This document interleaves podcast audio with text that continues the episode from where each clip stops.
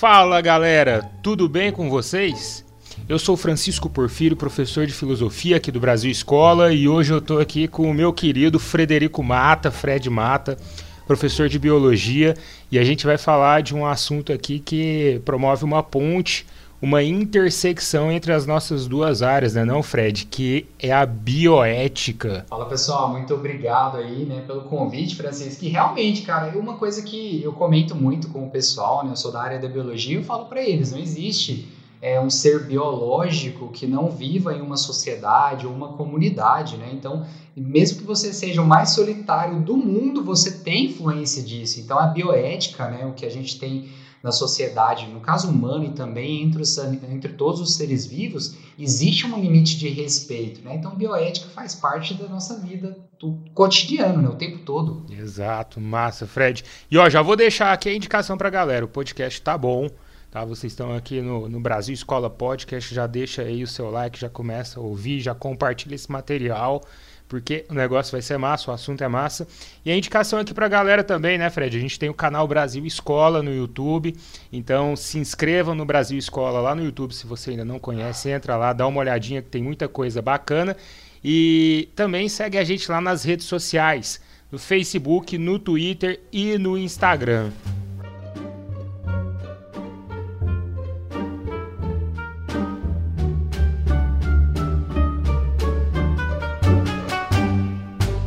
Bom, então é isso, né, Fred? Vamos começar aqui o nosso assunto. É, a gente vai falar sobre esse tema que é a bioética, mas primeiro eu queria só dar aqui uma primeira chamada falando o que é ética. Né? Qual que é a definição de ética dentro da filosofia? É, Fred, a ética ela começa a ser discutida já na Grécia Antiga, no período clássico. Tá? Inclusive a palavra ética deriva de duas formas gregas, de duas palavras, ethos e ethos. É, ethos ela é um indicativo ali de caráter individual, enquanto ethos é, indicava a questão do comportamento, que é um comportamento moral, do hábito e do costume.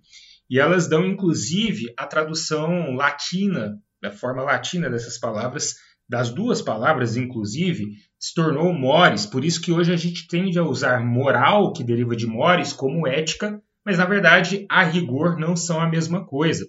Só que elas têm tudo a ver, porque moral tem a ver com hábito, com costume, com essa questão que se forma na moralidade de uma comunidade, de uma sociedade, e a ética é a tentativa de pensar isso dentro de uma estrutura filosófica que tenta universalizar, que tenta chegar a conceitos precisos, é, que tenta falar, olha, isso está certo, isso não está. Isso que uma determinada sociedade entende como certo pode ser errado para outra sociedade, mas qual que é a perspectiva de universalização disso? Qual que é a possibilidade, Fred, de tentar jogar algo em qualquer situação e tentar achar um caráter ali de correção em qualquer situação moral? Né? Porque a gente pensa na moralidade muito localizada, o que é certo para a gente hoje no Brasil, Ocidente, 2021, talvez não fosse certo há 200 anos atrás, talvez não seja certo dentro de um contexto, sei lá, islâmico ou do Extremo Oriente. Então, a gente percebe essas localizações. A ética ela tenta transpassar essas barreiras, Fred, tentando pensar aquilo que é bom e que é ruim, aquilo que é certo e o que é errado. Cara, uma coisa que uma, uma coisa que a gente sempre discute, né, quando você falou essa questão assim de que essa ética ela é algo bem marcada temporária, é, no temporal, né? O tempo é uhum. muito marcado, a, uhum. a localidade também. Quando a gente traz para alimentação, né? A gente, por exemplo, dá um exemplo, né? É, vários países se alimentam, por exemplo, de carne de cavalo, carne de cachorro. Uhum. A cultura brasileira que ela tem isso como uma coisa absurda, mas para lá é uhum. algo normal, né? Então é uma coisa muito pautada, Sim. né? Dentro do grupo social. Não, e os indianos, cara, os indianos não comem carne de vaca. A gente acha um absurdo, por exemplo, algumas culturas comerem cachorro ou cavalo e a gente não come, acha isso um absurdo. Mas os indianos acham um absurdo a gente profanar a vaca, o gado, a vaca, o boi, que são seres sagrados para eles, né? Dentro dessa cultura hindu específica. Então veja o quanto que isso é. Isso é, é, tem essa marcação histórica e geográfica, né? Porque é a questão do, do local, do território e do tempo. Isso muda, essa percepção muda conforme a gente muda essa localização dentro da história ou dentro da geografia. Não, é não Fred? E Fred, só para dar um indicativo aí para o nosso tema, que é a bioética, eu vou falar rapidamente sobre a distinção de dois tipos de vida para os gregos, já que a gente falou aí do grego, do ethos, do ethos. Né? Os gregos distinguiam dois tipos de vida que eram bios e zoé. E Fred, eu sempre pensei que a bios dizia respeito justamente àquela vida fisiológica, biológica, mas ao entrar ali, adentrar a, a, o vocabulário grego, a gente percebe que essa mera vida da vivência zoé, bios para ele já era a vida mais ligada à política. Você acredita, cara? E, e, a gente tem bioética, biopolítica, que são termos que foram traduzidos assim, mas não dizem respeito a essa vida biológica. Mas afinal de contas, o que é bioética então? Cara, que doideira, né? Porque assim, quando a gente pega, a, quando a gente vai falar da biologia, a gente sempre fala que é o estudo da vida, né? Que bio ali significa uhum. vida. Mas que doideira, cara. Então, a bioética, ela vem com um contexto, igual a gente comentou, né, um contexto social, onde nós posicionamos, né, de forma errônea, mas foi posicionado o ser humano acima de todas as outras formas de vida. E por, uma, por um lado, eu acho isso excelente, né, porque se nós somos a tal espécie com cognitivo mais evoluído, nós temos a obrigação de pensar por todos, né, e sempre uhum. prezando, né, o bem-estar de todo mundo. E aí dentro da bioética a gente tem lá é, os famosos casos, né? A ética médica, a ética dentro de uma pesquisa científica, dentro de um tratamento, né? Uma prática laboratorial, como é que funciona o hospital, aquela coisa toda. Mas a bioética ela nasce com o contexto de que até que ponto o conhecimento humano, as pesquisas humanas, a busca humana por informação pode ou deve interferir na vida de outros seres vivos ou de outros humanos. Então, a bioética ela parte do pressuposto, acho que isso aí é até uma coisa que você deve trabalhar bem, Francisco, é que a gente parte do pressuposto que eu estou em busca de conhecimento, mas eu tenho sou obrigado a respeitar aquele que está do meu lado e não quer esse conhecimento. Uhum.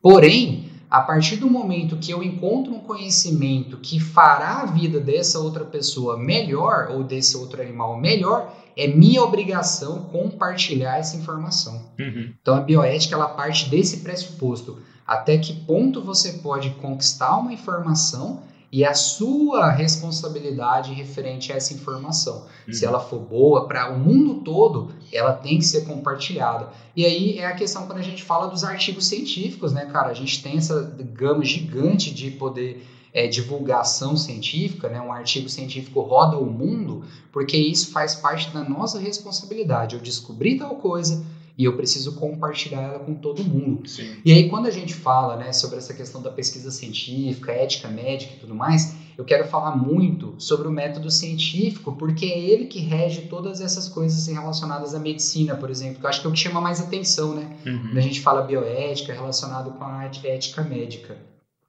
Pessoal, o método científico, eles são alguns conjuntos de regras que a gente tem que obedecer, né? Eu agora me colocando como pesquisador é, segue algumas regras que a gente tem que sempre trabalhar elas. Por quê? Porque todo mundo que olhar o meu trabalho vai saber que eu segui aquelas regras e vai conseguir repetir aquele trabalho.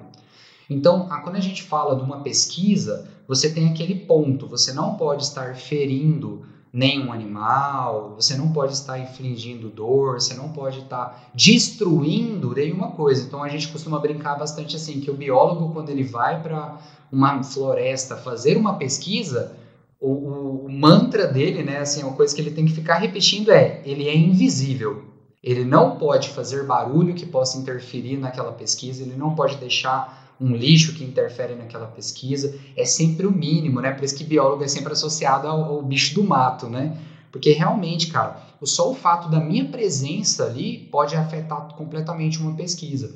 E aí, quando a gente traz isso para a sociedade, né, para a questão humana, a gente vem para essa questão mesmo de até que ponto né, o errar é aceitável. Isso aí é uma das coisas que está até no juramento lá, quando você vai formar para medicina, você faz o juramento lá de Sócrates. Hipócrates. Você faz o juramento lá e ele está relacionado, cara, diretamente com isso. Você pode errar, mas a sua posição te obriga a errar o mínimo possível e que esse erro não traga nenhum malefício para outro ser vivo, né? Estou puxando aqui já para veterinária e tudo mais, Mas sim, essa é a questão da ética médica, né? E aí puxa aquela, a, a, digamos assim, o início da bioética, né? Até que ponto você pode interferir, né? E, logicamente, a gente né, trava ali na questão social que a gente fala, questão de morte, questão de dor, invalidez. Uhum. Aí tem todo esse processo que vai. Fred, só me permite uma correção aqui. Eu lembrei, é Hipócrates. Ah, Hipócrates, beleza, valeu. Beleza, beleza. É, eu, sei que, eu sei que é um juramento lindo, maravilhoso e que, infelizmente, alguns médicos esquecem, né? É, deixa de lado a ética, né?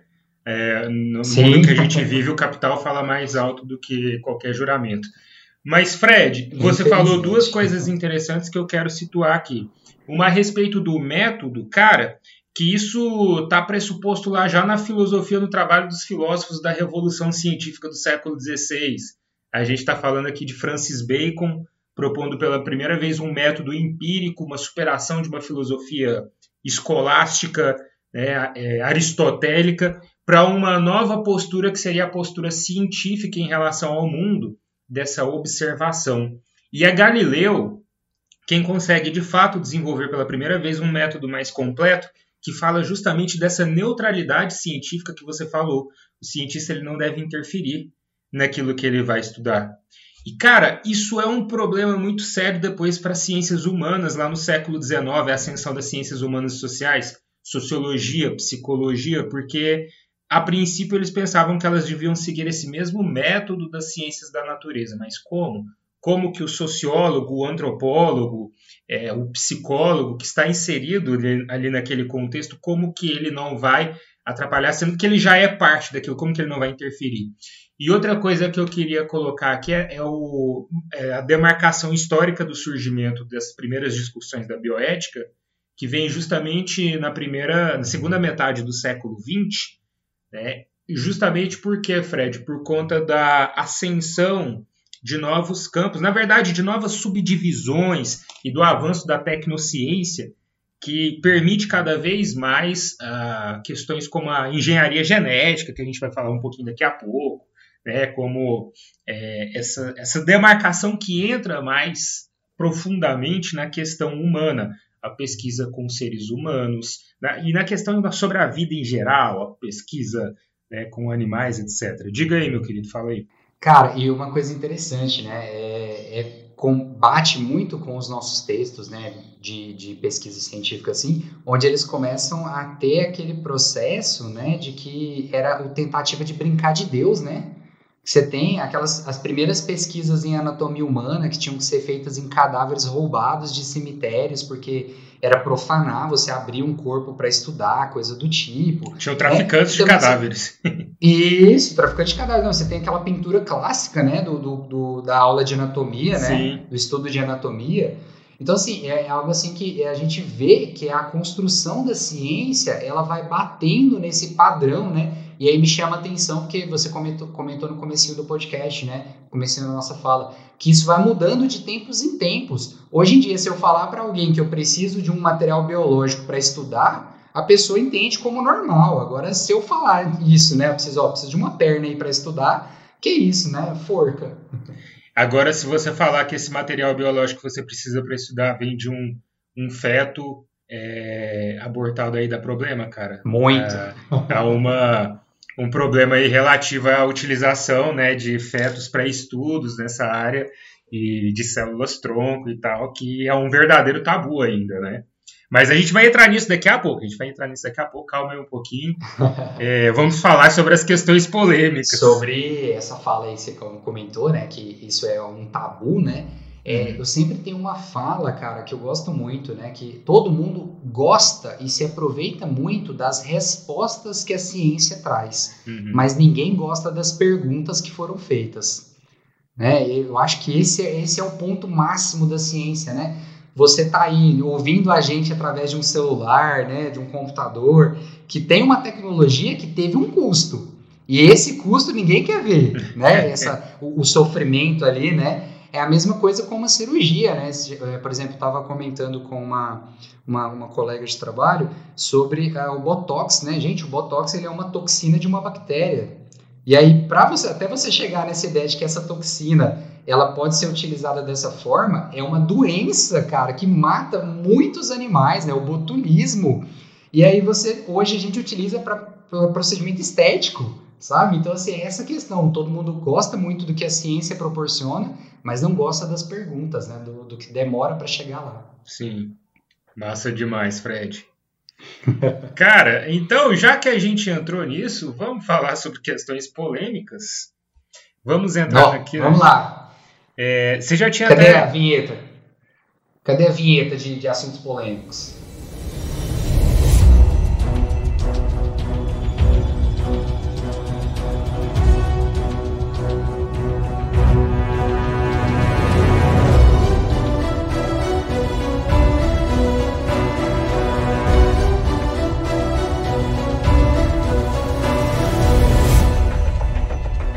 Então é isso. Assuntos polêmicos. Polêmica, Fred. É, eu vou trazer aqui um pouco, né, eu, vou, eu, vou, iniciar aqui a discussão falando do que diz Peter Singer, que é um filósofo né, contemporâneo, recente, que estuda bioética. Ele escreveu um livro chamado Ética Prática, que faz parte aí, compõe a bibliografia básica e o Peter Singer, Fred, ele toca num ponto interessante sobre os seres viventes, que é o que ele chama de senciência. Ele faz uma distinção em ética prática de consciência e senciência. Consciência é isso que nós, seres humanos, temos. Né? É isso que nós temos e que nos faz nos enxergar enquanto seres que vivem no mundo, ser, um ser que habita o mundo, não só pelo, pela questão do sentir, do sofrer, mas por toda uma consciência moral, consciência individual, racionalidade. A ciência, ela é aquilo que os seres, os outros seres vivos animais têm, é, os seres que têm um aparelho cognitivo sensorial, pelo menos, né, que tem essa capacidade de sentir, é, que tem essa capacidade de sentir dor, inclusive sofrimento, fome, sede, frio, é, medo, né? Esses seres têm é, Crianças, bebês, por exemplo, recém-nascidos têm ciência e a discussão fica muito em cima disso, né? Esta ciência dos seres. Bom, isso esbarra em certas questões, porque ele utiliza justamente essa noção de ciência para explicar por que, que o aborto, até determinada fase da gestação, pode ser pensado, concebido como uma ação moralmente ética, moralmente correta, tá?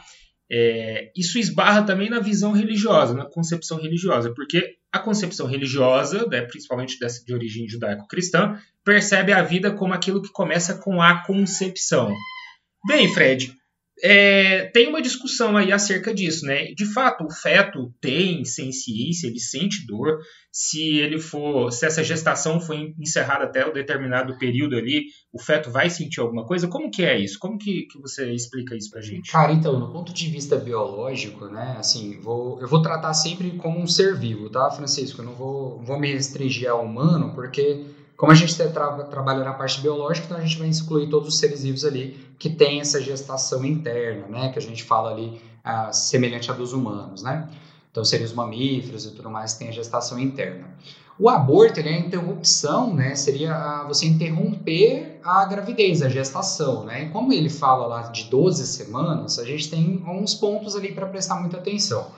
Durante, depois que acontece a fecundação entre os dois gametas, né, o espermatozoide e o óvulo, você forma um zigoto, que é uma célula primordial, essa célula ela vai começar a se multiplicar, e à medida que você tem uma grande quantidade de células, elas vão começar a se diferenciar. Cada uma delas vai começar a ganhar características dos tecidos que a gente tem no nosso corpo. Né? Você que está aí ouvindo a gente, você tem músculo, você tem ossos, você tem pele, você tem o sistema nervoso, o cérebro. Todos eles são formados por células, mas cada célula tem uma característica diferente. E aí é nesse momento que você começa a ter essa distinção. Com três semanas de gestação, agora falando de humano, é, com três semanas de gestação, começa a se formar o sistema nervoso, mas é o tubo neural, que seria o primeiro, a primeira estrutura que vai dar origem ao sistema nervoso, que no nosso caso seria que vai ser a medula espinal, né, que está ali na, dentro da nossa coluna vertebral. Com sete semanas, você começa a aumentar o número de células ali numa extremidade, que vai dar origem ao cérebro e ao cerebelo, né, estruturas ali do encéfalo, né, do nosso cérebro, em geral, né, popularmente a gente chama de cérebro, e começa a formar os nervos. Lá na, na 11 semana para a 12 semana, o cérebro começa a aumentar de tamanho e tudo mais. Só que aí tem um detalhe quando você está construindo essas células, elas ainda não estão fazendo conexões, não estão criando é, essas percepções que a gente fala, né? Os, os, nervos sensitivos, né, sensoriais, eles ainda não estão ativos. Eles vão começar a fazer um teste lá no final já da gestação, que é quando o bebê começa a se movimentar, mexer, responde a estímulo, né? A mãe come chocolate, o bebê se agita, ou escuta a voz, se agita, tem toda essa, essa dinâmica da gravidez. Mas até a 11 semana, você está formando uma estrutura. E aí eu vou fazer uma comparação muito simples aqui, eu sei que é uma comparação muito esdrúxula, muito diferente, mas muito simples. A ideia é como se eu já tivesse organizado a, a parte de fiação elétrica da minha casa, tá tudo no lugar, os fios, as tomadas, mas não tem as lâmpadas, não tem o fio conectado lá no poste. Então eu construo uma estrutura até a 11 semana, mas isso realmente não foi ativado ainda. Então eu acho que é por esse ponto que ele, que ele traz esse, essa informação da 12 semana. Porque até você fazer, interromper a gravidez, até a 12 gestação, o bebê, ele, o bebê não, o feto ainda, né, nem tem características humanas ainda, só para você ter uma ideia, né? Se você tirar um feto dessa, dessa idade aí, de 12 semanas, você pode confundir ele com, por exemplo, um cachorro, um gato, tá? um porquinho, por exemplo, vão ser todos muito parecidos. Então, até esse ponto, você tem a estrutura, porém o funcionamento ainda vai demorar muito para ser concretizado. E não é à toa, só um parêntese, não é à toa que mesmo depois que o bebê nasce, aí sim que o cérebro vai realmente expandir de tamanho. Para quem já foi mãe ou pai, sabe que o bebê nasce com a moleira, né, os ossos do crânio abertos, que é para permitir que o cérebro se expanda. É nesse momento que a gente começa realmente a fazer conexão neural e começar a acumular informação. Lá dentro, no, com 12 semanas então, eu só estou construindo, né? só estou botando tijolinho em cima de tijolinho. É porque o Peter Singer ele tenta se afastar da visão religiosa. Aliás, dois autores muito importantes para essa percepção da, bio, da bioética no livro Princípios da Ética Médica, que são o Bichamp e o Childress, né? Inclusive um deles tem formação além de, de da área de filosofia e teologia, eles colocam muito essa percepção, essa contraposição da percepção religiosa com a percepção científica. Dentro da percepção religiosa, nós temos a vida a partir da concepção. Dentro da percepção científica, a tendência é levar pelo lado da ciência, né, por uma visão mais utilitarista. O ser que está ali em formação sofre? Se sim, então não é legal você fazer. Se não há sofrimento, e aí tem o cálculo utilitário, né, que dentro da ética, aliás, deixa a indicação da videoaula aí sobre utilitarismo lá no Brasil Escola, quem quiser entender melhor. Dentro de um cálculo utilitário, se essa vida for uma vida que for sofrer no futuro, né, for gerar ali dor, sofrimento por algum tipo de doença, né, pelo, por exemplo, a questão da anencefalia, que no Brasil hoje, né, há essa prerrogativa dada pelo STF do aborto de, de fetos anencéfalos, né? Ou até mesmo a gente pensa por questões psicossociais, por questões psicológicas, né? o, a falta de condição da, de uma mãe para criar aquele filho indesejado que pode acontecer. Nessa percepção, tanto o Bishop Childress quanto o Peter Singer, eles tendem a pensar esse aborto até essa fase que você indicou como algo a ser considerado, né, que pode ser considerado e que não necessariamente será algo antiético, né? É, e é interessante uma comparação que o Peter Singer faz, eu acho que justamente por conta dessa questão que você colocou do cérebro, dessa expansão cerebral, é, Fred, que bebês recém-nascidos eles têm um nível menor de senciência do que algum, algumas espécies, como cachorros, por exemplo, algumas espécies de cães adultos. Né? Então, eles têm essa capacidade sensorial menor, né? Sim, é, nós somos, cara, nós somos seres totalmente dependentes ao nascer, né? Se você comparar com um potro, né, um uhum. filhote de cavalo, o bicho já nasce correndo, andando, sabendo o que comer e tudo mais, e a gente ainda tem que é, é fazer tudo, né? Um, um, uma coisa legal para a gente fazer uma comparação é que quando um bebê nasce, ele, cara, ele, ele é basicamente um ser regido por instintos, né? Então, tá com fome, chora, uhum. tá com dor, chora. Dependendo do jeito que você encosta na mão, ele fecha a mão. Se você encosta na, na, na planta do pé, o pezinho dobra os dedos. É, base, é um ser instintivo, cara. Bebê é alguma coisa assim uhum. que ainda vai demorar muito a ele associar, né? A criança vai desenvolver muito tempo, tem as fases de desenvolvimento da, da infância, né? Até a criança associar uma certa sensação para uma certa necessidade, aí a gente já está falando de uma construção absurda, né? Então, realmente, nós nascemos cruz, né? A gente uhum. nasce cru. Sim, sim. E agora que a gente falou do início da vida, vamos falar de uma vida já um pouquinho mais avançada, né? E uma vamos vida. falar sobre o final dela, né? Vamos falar sobre o fim da vida. E começo aqui falando sobre os termos, né? Eutanásia e suicídio assistido. Antes, antes de entrar nas implicações éticas e bioéticas, você pode explicar um pouquinho essa diferenciação dos termos para a gente, falar um pouquinho sobre o que é eutanásia, suicídio assistido, e eu queria colocar as implicações éticas aqui apontadas por Signer e, e por Bouchamp Childress, pode ser? Pode ser, tá ótimo. Vamos lá então. É, eutanásia e suicídio assistido, só para todo mundo entender, né, é, são, digamos assim, processos onde você vai dar fim né, a, a vida de algum, de algum ser vivo, né, no caso aqui a gente está trazendo mais para o humano.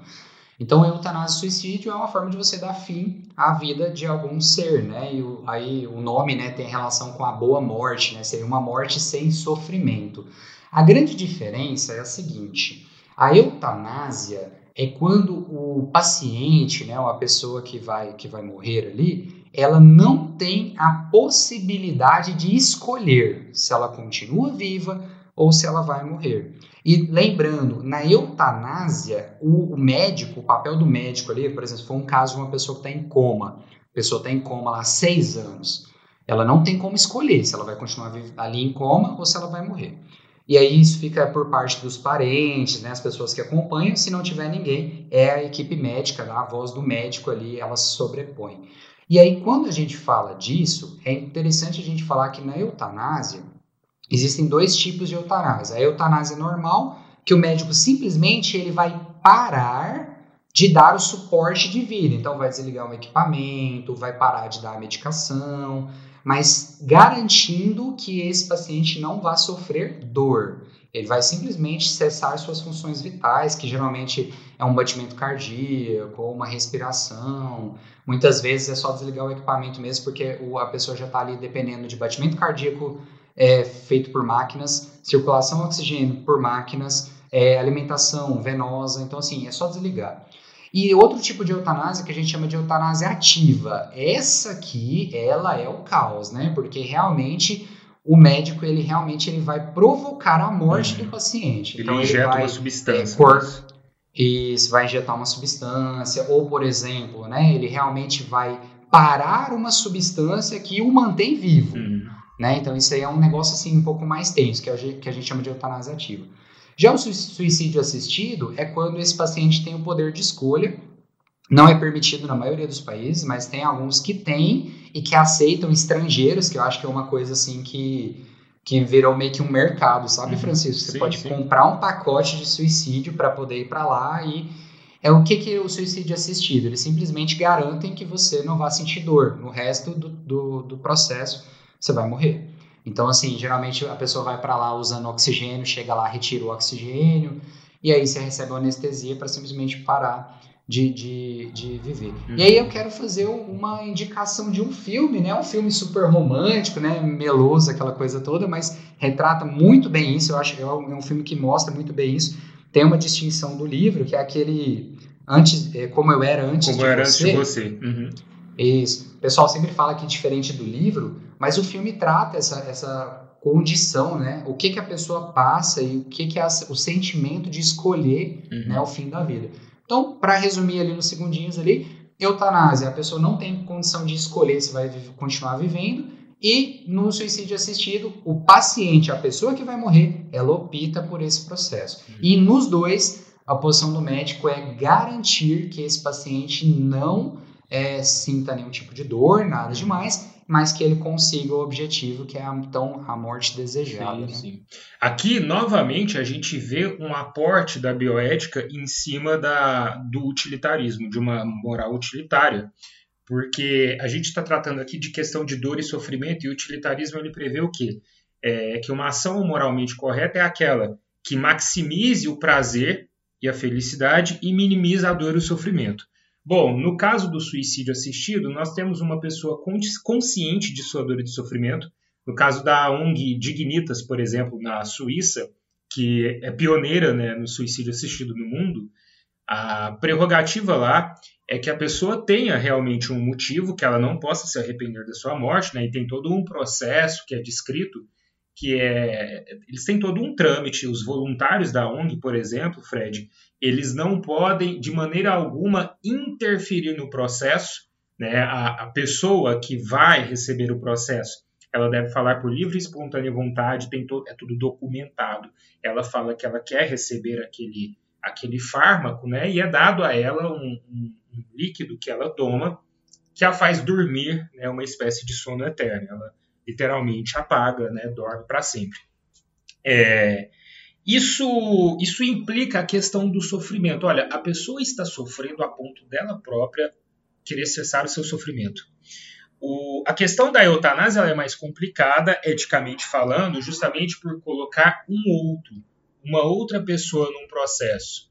Tá? E essa outra pessoa que entra no processo aqui, ela não está em condições de escolher, porque, como você disse, ela está em estado vegetativo, em coma, né? então ela não pode escolher o processo da eutanásia, né? que vem desse termo grego boa morte, né? que seria essa morte sem dor e sem sofrimento. E geralmente a gente considera aqui o sofrimento não da própria pessoa, mas de quem está em volta também. Ou melhor, não somente da própria pessoa, né? Porque é possível, inclusive em alguns casos, né, Fred, principalmente em situação de coma, pensar no sofrimento que aquela pessoa pode estar passando, mesmo ela não estando consciente, acordada, lúcida, né? Mas assim, estando Sim. meio que desligada do seu corpo. Cara, é, é, é, fisicamente, cara, você estar é, no estado vegetativo, você está em coma, você está num coma induzido, cara, é extremamente agressivo para o corpo humano. Gente, é, a gente está falando de um, de um corpo ali que precisa de várias coisas, inclusive movimentação. E aí, se você parar para pensar, tem que estar tá entubado, é um tubo que vai direto né, na traqueia, vai dentro dos pulmões. A traqueia ela tem um movimento, ela relaxa, ela contrai, mas o tubo de plástico que está tá lá dentro não faz. Tanto é que quando a pessoa tira a intubação, tem que fazer uma fisioterapia, cara, de tanta dor, de, de não poder movimentar o pescoço. É, tem casos de, por exemplo, eu me lembrei agora, tem um caso de um paciente que ficou em coma durante mais de cinco anos, que quando ele tirou as intubações e tudo mais, ele tinha perdido a capacidade de movimentar as cordas vocais, né? Fica aqui na laringe. É, então, assim, ele perdeu a capacidade da fala.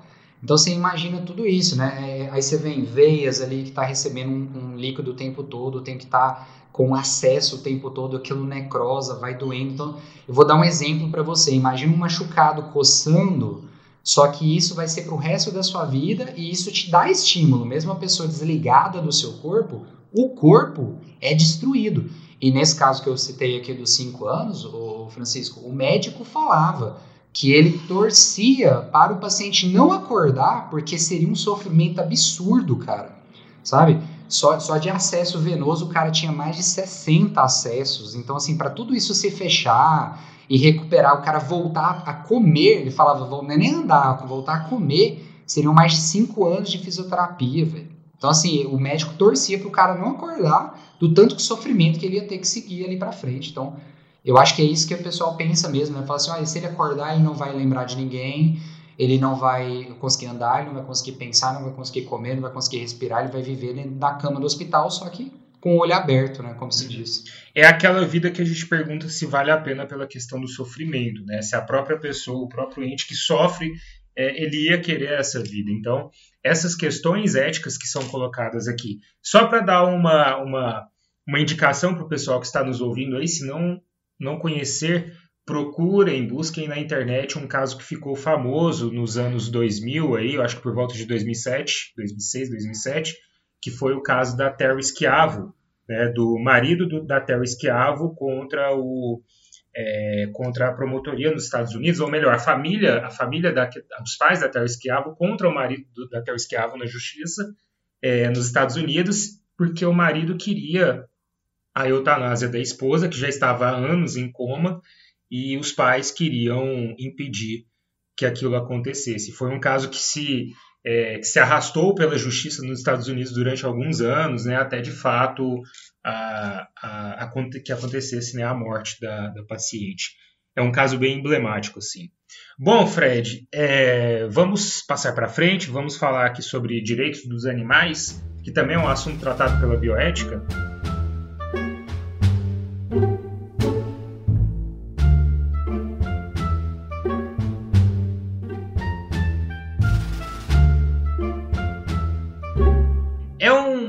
Até menos polêmico, mas que levanta algumas questões que ainda são polêmicas para a humanidade. Se a gente for aprofundar nas leituras de Peter Singer, por exemplo, ele está falando contra o consumo de carne animal. Em alguns momentos, ele aponta como que isso pode ser antiético, pelo menos. É, e a gente sabe que existem muitas pessoas no mundo que não estão dispostas a abrir mão de seus hábitos alimentares. Além disso, né, é, nós podemos levantar aqui a questão do sofrimento infligido em animais, por exemplo, em testes laboratoriais, em testes farmacológicos. É, e a gente sabe que há um princípio de inviolabilidade da vida e de não promover dor aos seres vivos, né, que é meio que um princípio até instintivo para a vida humana, né, Fred? Essa coisa de evitar causar sofrimento aos seres viventes, não somente aos seres humanos, mas aos seres viventes, e o que coloca no século XX essa noção de direito animal. Dentro da filosofia, já vou adiantar que dentro da filosofia tem uma longa discussão sobre isso, tem alguns autores é, que vão completamente contra isso, falam que, é, de direitos naturais, por exemplo, né, resgatando uma, uma, uma prerrogativa lá da filosofia do século XVIII, que esses direitos naturais colocam, por exemplo, a cadeia alimentar né, e o ser humano como aquele que pode de fato, como topo da cadeia alimentar, se alimentar e usar os animais a seu bem prazer. E existem outras perspectivas, por exemplo, uma perspectiva que vai para uma, uma, filosofia mais para o rumo religiosa, presente no século XVIII e XIX, que diria, dizia, por exemplo, que os animais não têm alma. Então, se os animais não têm alma, a gente pode fazer o que quiser com a vida deles. Assim, há alguma, alguma algo dentro da biologia, né, que pode nos dar uma luz a esse debate. Lembrando que a filosofia ela nunca chega a conclusões, né? A filosofia ela só lança os problemas e a ciência que resolve. A filosofia só fica perguntando. A filosofia é o cara que questiona, né? É. É o cara do outro lado da rua. é, é o cara que não importa o que você faz, ele vai questionar. É o do contra. A filosofia ela tem esse papel de ser do contra. É o do contra. Cara, a primeira coisa que eu acho muito bacana quando a gente fala do direitos dos animais é, eu gosto de, quando eu estou em sala de aula, quando eu estou conversando com alguém, eu gosto de lembrar a pessoa que nós somos animais, né? Então, quando o pessoal fala assim, ah, animal não tem alma, eu falei, então, humano também não tem. Aí já começa um, né? A pessoa já surta, né? Porque assim, a pessoa vem cavalgando num cavalo branco e quando ele chega perto de mim ele descobre que ele está em cima de um triciclo com as rodas quebradas, né? Porque assim, não tem lógica, né? Se você diferenciar animais de humanos, você já está com um problema gigante. Mas realmente assim, dentro da natureza, dentro da biologia, nós entendemos que todos os animais eles têm uma percepção sensorial do mundo que eles vivem. E assim, é a você... ciência lá, né? Sim, a ciência. Cara, e chega em alguns pontos a ser tão é, digamos assim, nítida quanto sentimentos humanos, cara. Uhum. tá, a gente está cansado de ver no YouTube, né? Cachorrinho invade a pista para salvar o outro que foi atropelado. Isso uhum. aí a gente a gente está colocando comportamentos humanos no animal, mas e você tem essa percepção, né? A cachorrinha que o filhote ficou preso no buraco, ela ficou latindo durante dias, foi lá e conseguiu achar uma ajuda. Uhum. Recente foi um caso de uma gatinha que levou o filhote para dentro do hospital, né? Como se soubesse que aquilo ali era um local que o animal poderia receber uma ajuda, uhum. né? Então assim, então o primeiro ponto que eu quero que vocês lembrem é, nós somos animais, tá? Então tudo que você coloca para o humano, a gente também vai colocar para todos os outros seres vivos. Então o que eu acho muito importante a gente colocar é essa questão aí de que sim, vamos ter o sofrimento, vamos ter tudo mais. Quando você colocou aí da cadeia alimentar, Francisco, eu acho é, uma hipocrisia absurda o tal do humano falar que a gente tem o direito né, de matar um animal e tudo mais. O consumo de carne ele faz parte sim da nossa dieta, nós somos seres onívoros, então a gente come carne. A evolução do nosso sistema nervoso em relação está relacionado com o momento que a gente começou a comer carne. Mas você já uhum. reparou que é uma briga, é, é uma briga desleal, cara? Porque assim, é muito fácil você falar que não vai deixar de comer carne indo lá no açougue comprando o bife cortadinho para colocar na panela. Agora bota essa uhum. pessoa para ir lá e matar uma vaca, sabe? E outra, e o que eu acho mais bacana ainda, tira todas as ferramentas humanas. Eu quero que vá lá matar a vaca com essas unhas e esses dentes que você tem. Aí sim você pode falar de cadeia alimentar. Aí você pode falar de cadeia alimentar. E o que eu queria chamar a atenção. Boa. Francisco, você já viu ataque de onça ou de leão, cara? Cara, eu já vi vídeos assim e é uma coisa de louco, né? É uma coisa de louco. Mas você já reparou, você com certeza já deve ter reparado, que todos os ataques miram a base do crânio, o pescoço, que é para ser letal. É jugular aqui, né? É para ser letal, cara. É para ser letal. Todos os venenos são paralisantes ou anestésicos, o animal morre rapidamente. Então, na própria natureza, na própria cadeia alimentar, você vê isso. A morte é tida como alimentação. Não é um bel prazer de ver o outro morrendo, é o matar para comer. E você, por isso que a gente fala, ó, nenhum animal mata mais do que come. Isso é impossível. Né? Você vê assim, uhum. você vê sempre o animal buscando uma presa menor, mais condizente com a necessidade. Então, assim, os humanos eles extrapolam. E aí, quando a gente puxa na questão da dor e do uhum. sofrimento, é onde o ponto que eu queria chegar. Beleza, nós temos o direito de criar um animal para o abate. Beleza, faz parte da nossa sociedade, faz parte da nossa construção como sociedade humana. Mas esse animal precisa mesmo sofrer do dia que ele nasceu até o dia que ele vai morrer. Uhum. E culturas, culturas que a gente abastece carne, por exemplo, né? A gente vende carne para, não sei se é cultura islâmica ou Francisco que come carne. É, que eu sei que eu sei que há o, os islâmicos comem sim, né, mas tem todo um processo também de sacralização. E de, é isso, é isso que eu ia te falar. É exatamente isso que eu ia te falar. Algumas culturas elas entendem a alimentação como alimentação. Uhum Porém, esse animal ele tem que ter uma morte respeitosa. Digna, é. Ele é um animal, sim, ele, é, eles têm aquela cultura de que você está comendo um animal poderoso e que você vai se tornar poderoso. Então, essa carne transpor, é, essa carne exportada, ela tem todo um rigoroso. O animal não pode sofrer, o animal tem que receber todo o alimento que ele necessita, o abate dele tem que ser rápido, tem que ser voltado lá para uma questão do nascer do sol, do pôr do sol. Então, assim, eu acredito que o nosso caminho hoje, Francisco, seja a gente optar por uma alimentação, pode ser de carne, não tem problema, mas que não derive da alimentação, é, não, perdão, não derive da ma matar um ser uhum. vivo, né? Eu, o que a gente tem hoje, hoje no, no, mundo, por exemplo, é a utilização de proteínas que a gente cria em laboratório e aí você simplesmente molda essa proteína para ficar parecendo um bife, uhum. para que tenha uma aceitação. Mas eu acho que o nosso caminho é esse. Teremos cultivo, teremos produção de alimentos, é, de plantas e teremos produção animal por um, um padrão restrito. Uhum. E a nossa alimentação ela segue outro padrão. Porque se você continuar nessa de que vai construir para matar, criar para matar, criar para matar, não faz sentido. É. E assim, a minha visão aqui, né, entrando com a filosofia, até meio que uma visão da sociologia, é que foi a lógica industrial do capital que acabou destruindo isso tudo. Porque se você vê, por exemplo, a vida né, daquele porquinho, daquela vaca, daquela galinha criada solta lá na roça, ele teve uma vida digna, o animal teve uma vida digna, o animal estava livre lá no pasto, o animal estava em contato com a natureza. E a partir do momento em que você cria um frigorífico, uma granja para criação em massa, injeta hormônio, deixa o animal acordado ali não sei quantas horas por dia para ele produzir mais, para ele botar mais, injeta hormônio de crescimento. Então, um animal que deveria, sei lá, chegar à maturidade com seis meses de idade, chega com dois, três meses, não sei se é esse o, o dado, mas assim, é, é uma vida indigna, né? É uma vida que acaba se tornando a vida de um produto. A, a gente, nessa maneira, a gente está tratando o animal como se fosse um produto e não como um ser vivo, né? Esse é o problema. Sim, e essa questão aí que você comentou da, da questão da, da, do produto, né, da indústria, a gente puxa também para a questão da pesquisas farmacológicas, uhum. cosméticos e tudo mais. Pesquisas de medicamento, elas têm um, um, um, certo restrito, porque assim, você tem os efeitos colaterais, né? Então a gente sempre utiliza animais muito parecidos com humanos. O pessoal sempre critica, né? Por que, que não testa em barata, né? Gente, barata não é mamífero, me ajuda, tá? Por favor.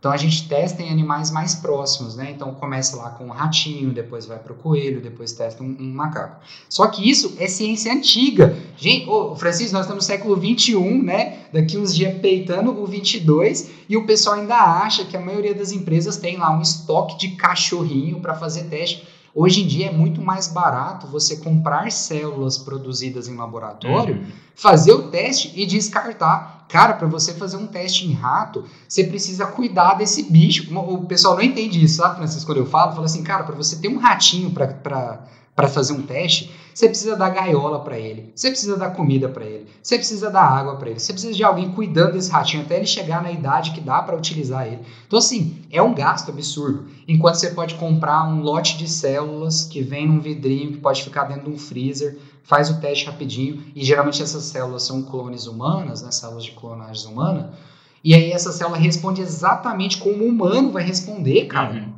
Então, assim, é uma coisa, é uma coisa assim, hoje em dia, né, só para fechar essa parte aí, Hoje em dia, a maioria das empresas sérias e pesquisas sérias utilizam células humanas clonadas, tá? De uma mulher que viveu lá na década de 80, tá? Só para você ter uma ideia, tanto que essas células são antigas.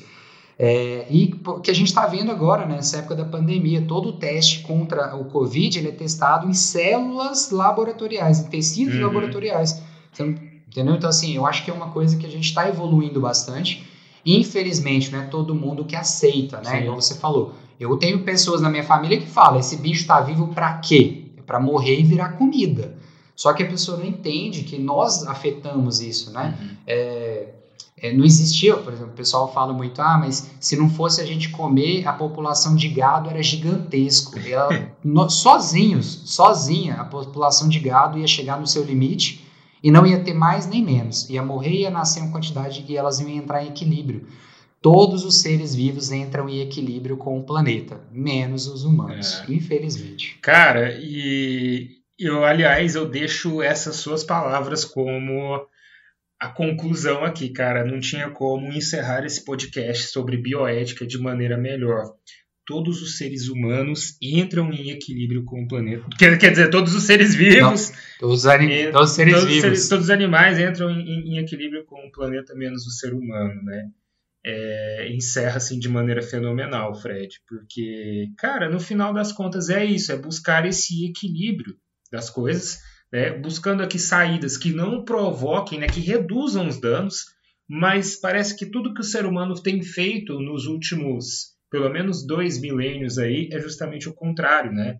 É justamente provocar danos, tá? É justamente provocar um desequilíbrio no planeta, um desequilíbrio ambiental, e justamente colocar a vida como algo sem importância, pelo menos a vida do outro, muitas vezes, né? Enquanto estão preocupados lá com a vida de um feto que não tem ciência ainda, por exemplo, não estão preocupados com a vida de uma criança, menino de rua que está passando fome, que está passando necessidade e que, enfim, né, precisa de um suporte ali educacional, psicológico e médico. E é isso, né, cara? A gente vê que o mundo ele caminha, infelizmente a humanidade caminha para isso, para o regresso muitas vezes. Diga aí, Fred, considerações finais. Considerações finais, e também eu quero dar um exemplo aí que você comentou, as pessoas brigam, né, pra, por conta de um aborto, mas não, não cuidam da criança que precisa de um lar. Esse exemplo, cara, ficou assim marcado, né, trazendo um pouco mais para biologia, quando eles retiraram aqueles beagles, né, aqueles cãezinhos lá de um laboratório de testes. Lógico, o laboratório não estava correto, tinha vários problemas que eles estavam cometendo lá, mas resgataram os animais e todos eles foram para um canil de adoção, onde de 15 cachorros, que eu me lembro, um foi adotado. Olha que bonito, né? Olha que bacana. Você retira um animal para deixar ele num, num canil ali que ele vai, né, que vida, né, que bacana é essa, né? Então, assim, é, eu acho que é isso que o humano, ele, que nós, seres humanos, como sociedade, a gente tem que evoluir, sabe? Até que ponto a minha interferência, ela tem que acontecer e ela tem que ser mantida. Porque eu penso, se eu fosse para frente de uma empresa, tirar um animal que estava lá em teste, eu ia cuidar desse animal até o resto da vida dele. Agora, só ir lá e arrancar e pronto, ah, cara, é muita hipocrisia, né, mano? Realmente, Fred, Cara, então é isso, Fred. Agradeço demais aí a sua participação junto comigo nesse podcast. Ficou muito massa, o nosso assunto foi muito legal. E se pudesse, a gente ficava horas falando sobre isso, porque tem assunto, né? Cara, valeu demais. Né? Deixa um abraço aí para todo mundo que está nos ouvindo. Lembrando que vocês têm. Vocês podem acessar material bacana aí nas nossas redes sociais. Segue a gente nas redes sociais. Acessem nosso site brasilescola.com.br e acessem nosso canal Brasil Escola no YouTube. Não deixem de se inscrever, não deixem de se inscrever. E galera, já deixa aí, já, já marca esse material aí, já salva, já compartilha, tá? E é isso. Se você esteve conosco até aqui, um abraço para todo mundo. Valeu demais. Fred, quer mandar um abraço aí também? Fica à vontade. Valeu demais, pessoal. Muito obrigado. Valeu demais, Francisco, também, cara. E vamos trabalhar junto aí, cara. Não tem como é, ter um ser vivo sem comunidade, nem sem sociedade. Exatamente, né? A vida em sociedade, o ser humano é um animal político, o homem é um animal político, segundo Aristóteles. Valeu, galera. Até a próxima. Tchau, tchau.